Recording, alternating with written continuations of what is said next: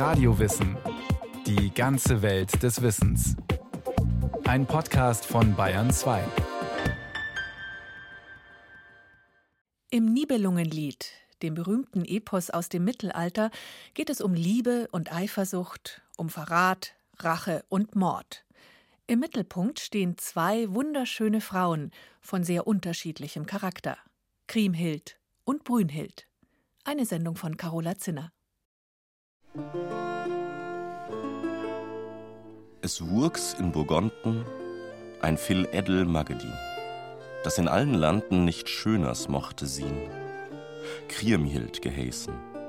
Sie ward ein schöne Wieb, da unbemoorsen Deggene viel verliersen den Lieb. So beginnt das Nibelungenlied, eine der berühmtesten deutschen Dichtungen des Mittelalters. Wer dieses große Epos verfasste, ist unbekannt. Doch in jedem Fall war es jemand, der sein Handwerk meisterlich beherrschte. Das zeigt sich schon in der Eingangspassage, wo fast im Stil eines modernen Trailers in Aussicht gestellt wird, welch dramatische Ereignisse sich hier gleich abspielen werden.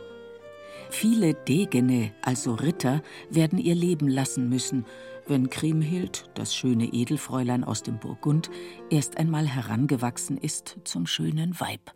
Also es ist eine große Liebesgeschichte mit Betrug, Verrat, Rache, Mord und so weiter. Und in jeder Strophe fast wird gesagt, das Ganze geht nicht gut aus. Und das Publikum weiß das von Anfang an. Es ist nur die Frage, wie wird die Katastrophe ablaufen, wann beginnt sie genau und wer wird daran beteiligt sein. Andrea Sieber, Professorin für Literaturwissenschaft an der Universität Passau, legt bei ihren Forschungen zum Nibelungenlied einen Schwerpunkt auf die zentralen Frauenfiguren des Werks, Kriemhild und Brünnhild.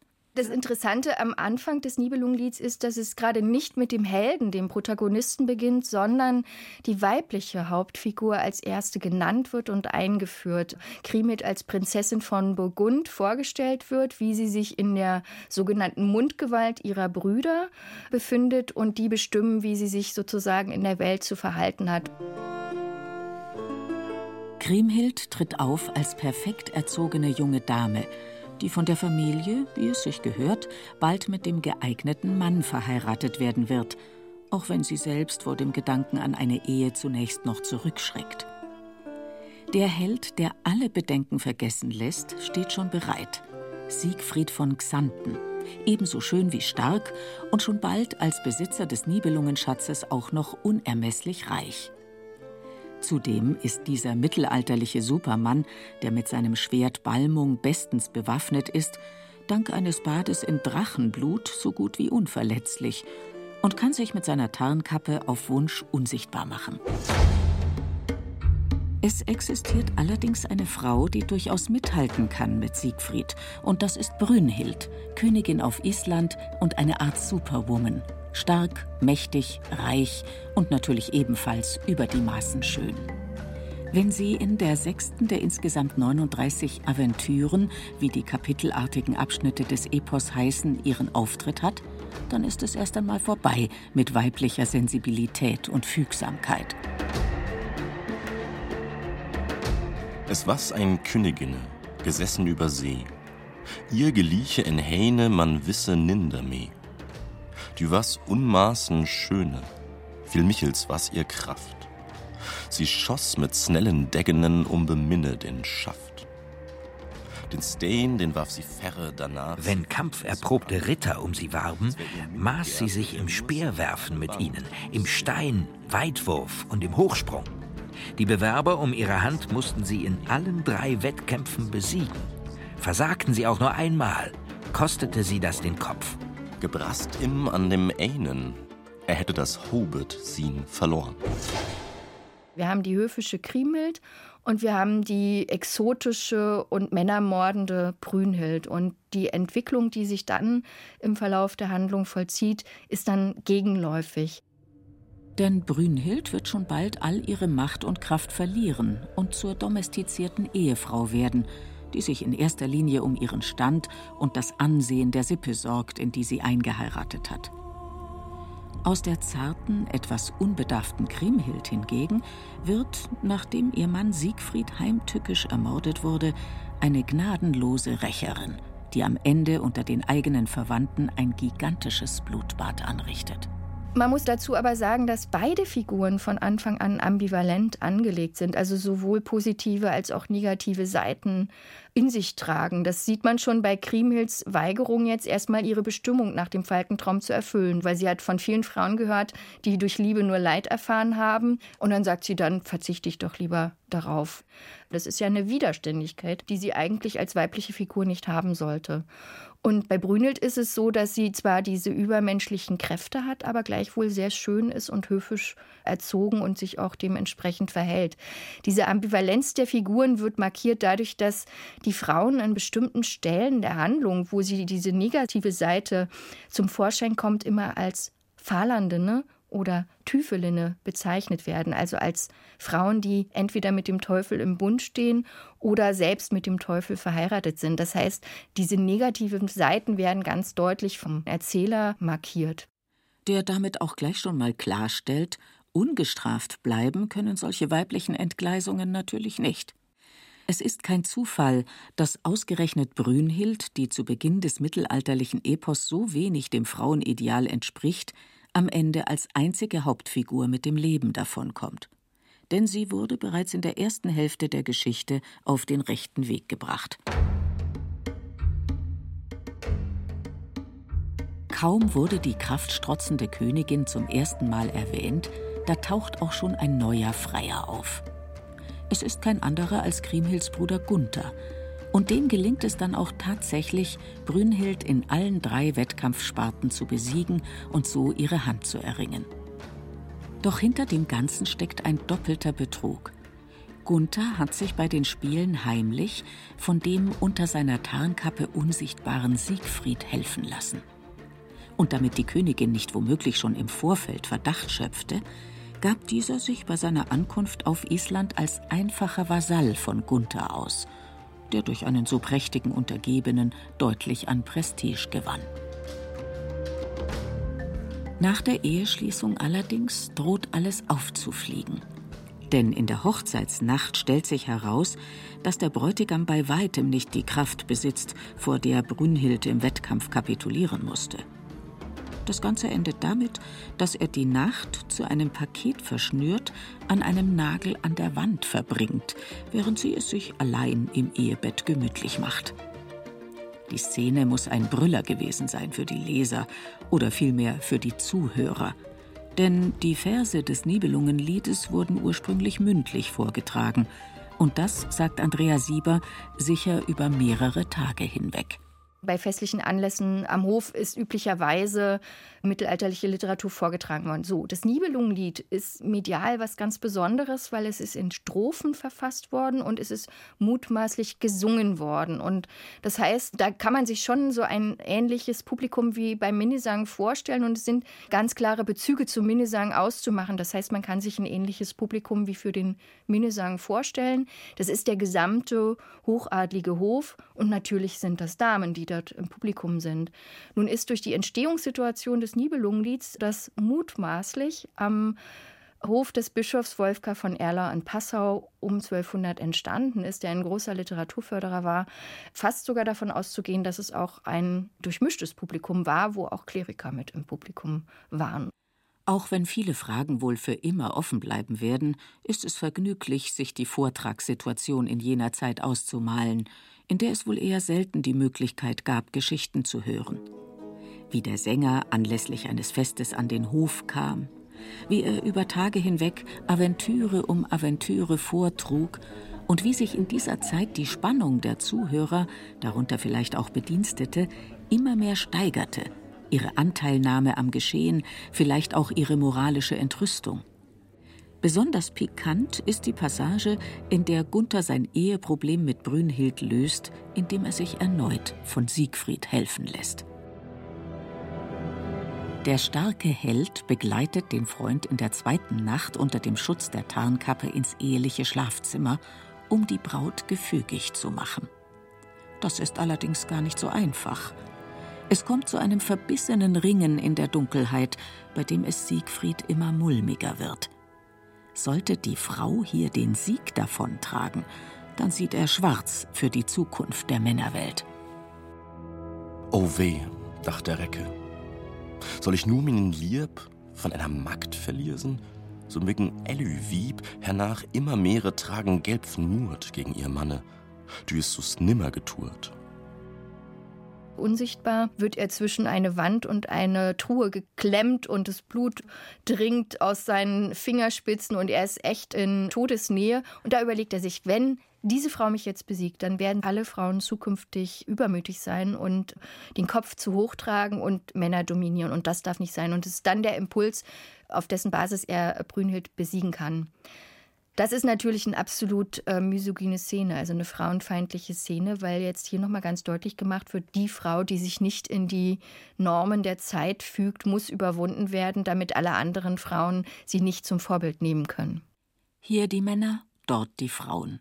Eine der grundlegenden Auseinandersetzungen im Nibelungenlied ist die zwischen den Geschlechtern. Sie endet natürlich, anders darf es in einer patriarchalen Welt nicht sein, zugunsten der Männer, die bei genauer Betrachtung von Anfang an gravierend im Vorteil sind. Denn nach dem geltenden Kodex stehen die Recken einander freundschaftlich bei, wenn ihre Rechte und Vorteile durch Frauen gefährdet sind. So hilft Siegfried nicht nur Gunther bei der Unterwerfung Brünnhilds, deren außergewöhnliche Kraft mit der Entjungferung sofort verloren geht, er weist auch bei der eigenen Hochzeit die Mitgift zurück, die seiner Braut Kriemhild eigentlich von Seiten ihrer Familie zusteht. Mit scheinbar nobler Geste bringt der Held also seine Gemahlin zugunsten ihrer Brüder um ihr Erbe, ein Vermögen, das ihr auch in der Ehe ganz allein zustehen würde. Unter den Frauen hingegen gibt es im Nibelungenlied nur wenig Solidarität.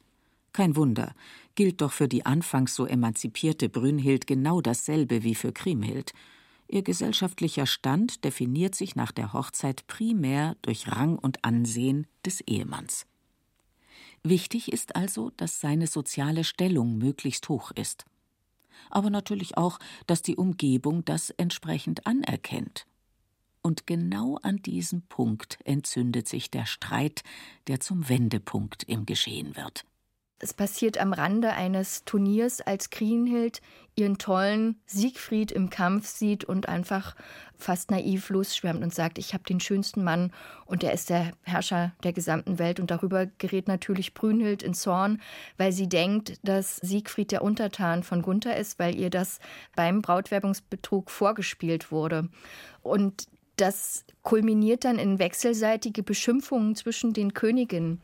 Brünnhild beleidigt Kriemhild als Eigendü, als untergebene Dienstfrau eines Dienstmann. Und Kriemhild wehrt sich dagegen, indem sie Brünnhild als Kepse, als Nebenfrau, modern gesagt als Hure bezeichnet, die von ihrem Mann bezwungen wurde und nicht von Gunther. Kriemhild kann sogar Beweise für Siegfrieds Aufenthalt in Brünnhilds Schlafzimmer vorweisen. Er hat nämlich damals ihren Ring und den Gürtel mitgenommen. Die verräterischen Utensilien, die er später seiner Frau Kriemhild überlassen hat, verhelfen dieser nun zum Sieg im Streit mit der Schwägerin. Aber der Sieg hat natürlich einen bitteren Beigeschmack, weil der wird dazu führen, dass Siegfried ermordet wird. Also das heißt, der ist nicht von langer Dauer, dieser Triumph. Denn die gedemütigte Rivalin bleibt nicht untätig. Brünnhild, seit langem ihrer übermenschlichen Kräfte beraubt, kann zwar nicht mehr selbst kämpfen, doch sie kann andere dazu bringen, es an ihrer Stelle zu tun. Und niemand bietet sich da besser an als der schlaue und mächtige Hagen, einer der großen Strippenzieher an Gunthers Hof. Noch nie war der standesbewusste Recke besonders gut zu sprechen auf Siegfried und Kriemhild, dieses übermütige Paar. Brünnhilds Kummer bringt nun das Fass zum Überlaufen. Hagen beschließt, unter Einsatz seines eigenen Lebens das zu rächen und Siegfried zu töten. Es gibt nur drei Stellen im Nibelungenlied, wo Brünnhild selbst diesen Tod erwägt. Sie wird das aber nie persönlich fordern, sondern es sind nur ihre Tränen, die Hagen dazu bringen, den Mordkomplott einzufädeln und dann quasi alles selbst in die Tat umzusetzen. Und ausgerechnet Kriemhild ist es, die ihrem Onkel Hagen die erforderlichen Informationen dafür liefert. Denn als er sie listig über Siegfrieds Unverletzbarkeit ausfragt, angeblich um ihn in einem anstehenden Krieg möglichst gut schützen zu können, verrät sie ihm, was einst Siegfried ihr unter dem Siegel der Verschwiegenheit anvertraut hat, dass nämlich beim Bad im Drachenblut, das ihn unverletzlich machte, eine kleine Fläche an der Schulter unbenetzt geblieben ist. Kriemhild geht in ihrer Arglosigkeit so weit, zur Nähseite zu greifen und mit einem kleinen gestickten Kreuz auf Siegfrieds Gewand die verwundbare Stelle zu markieren. Sie sprach, mit kleinen Sieden nähe ich auf sin Gewand ein togenliches Krüze. Da soll Held, din Hand, den Minenmann behürten. Man hört förmlich, wie an dieser Stelle ein Seufzer durch das mittelalterliche Publikum geht. Was das Faszinierende an den Frauenschicksalen ist, diese tragische Komponente, die da drin steckt. Dass jemand seine große Liebe durch Verrat verliert, durch einen Treuebruch. Kriemhild ist im Grunde genommen schuld daran, dass Siegfried ermordet werden konnte, weil sie ihm die verwundbare Stelle verraten hat. Das wird ihr später auch klar, als Siegfried sich nämlich zu der dann arrangierten Jagd verabschiedet, will sie ihn mit Gewalt zurückhalten. Sie sagt, sie hätte von Ebern geträumt oder auch von zwei Bergen, die auf ihn herabstürzen. Sie traut sich aber nicht, die Wahrheit zu sagen, dass sie die Stelle verraten hat. Und das ist das Problem. Wenn sie die Wahrheit sagen würde, würde die Katastrophe nicht ihren Lauf nehmen. Eine Katastrophe, in der Kriemhild die zentrale Figur sein wird. Ihr unstillbares Bedürfnis nach Rache prägt den weiteren Verlauf der Handlung. Eine Rache, die sie am Hof des mächtigen Königs Etzel, ihres zweiten Mannes, am Ende auch ausüben kann. Hierher lädt sie die ahnungslose Verwandtschaft ein.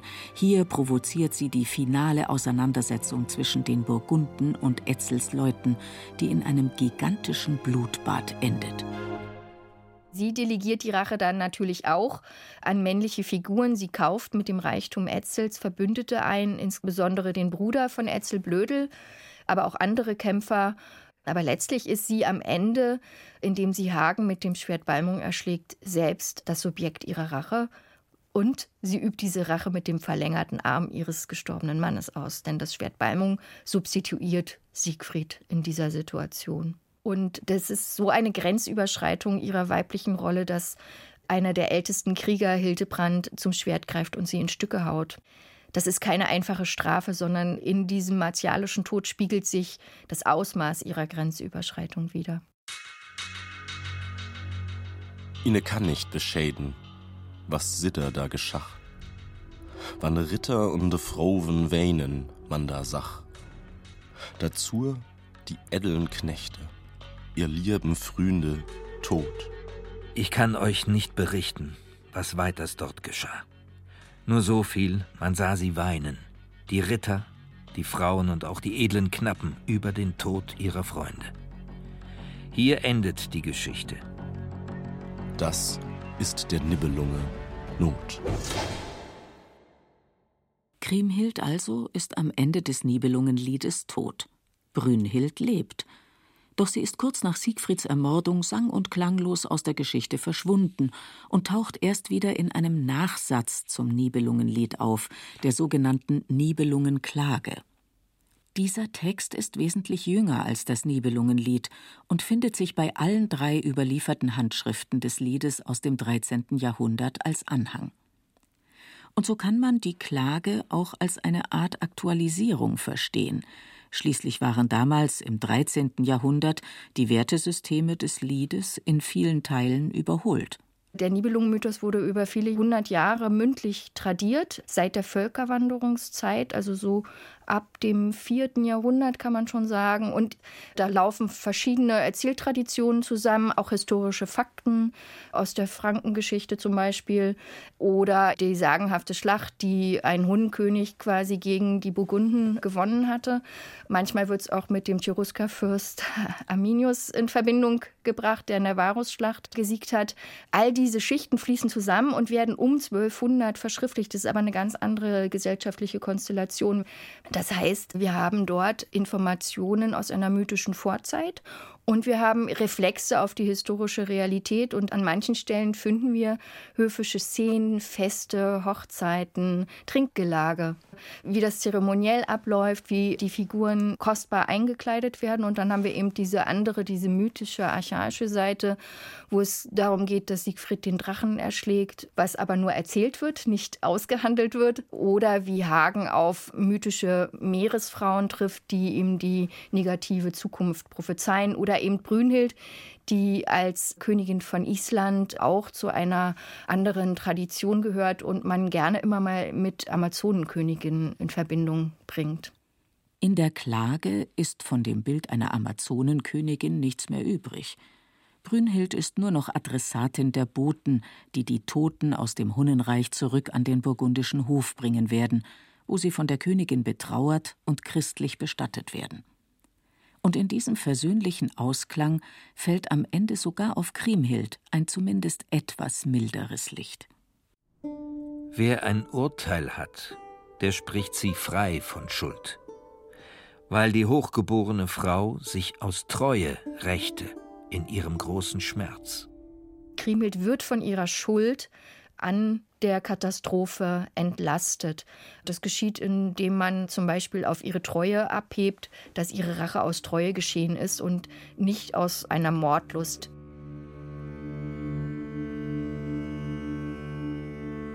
Ine sage ü nicht mehre von der großen Not, die da erslagen waren, die lasen liggen tot. Wie ihr Ding angefirgen, sieht der Hunnen dirt. Hier hat das Meere ein Ende.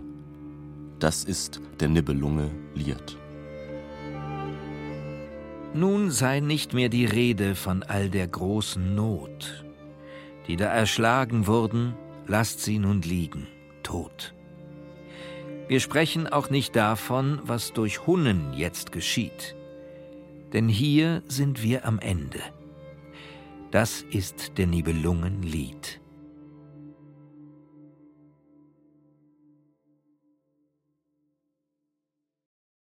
Das war Radio Wissen, ein Podcast von Bayern 2. Autorin Carola Zinner.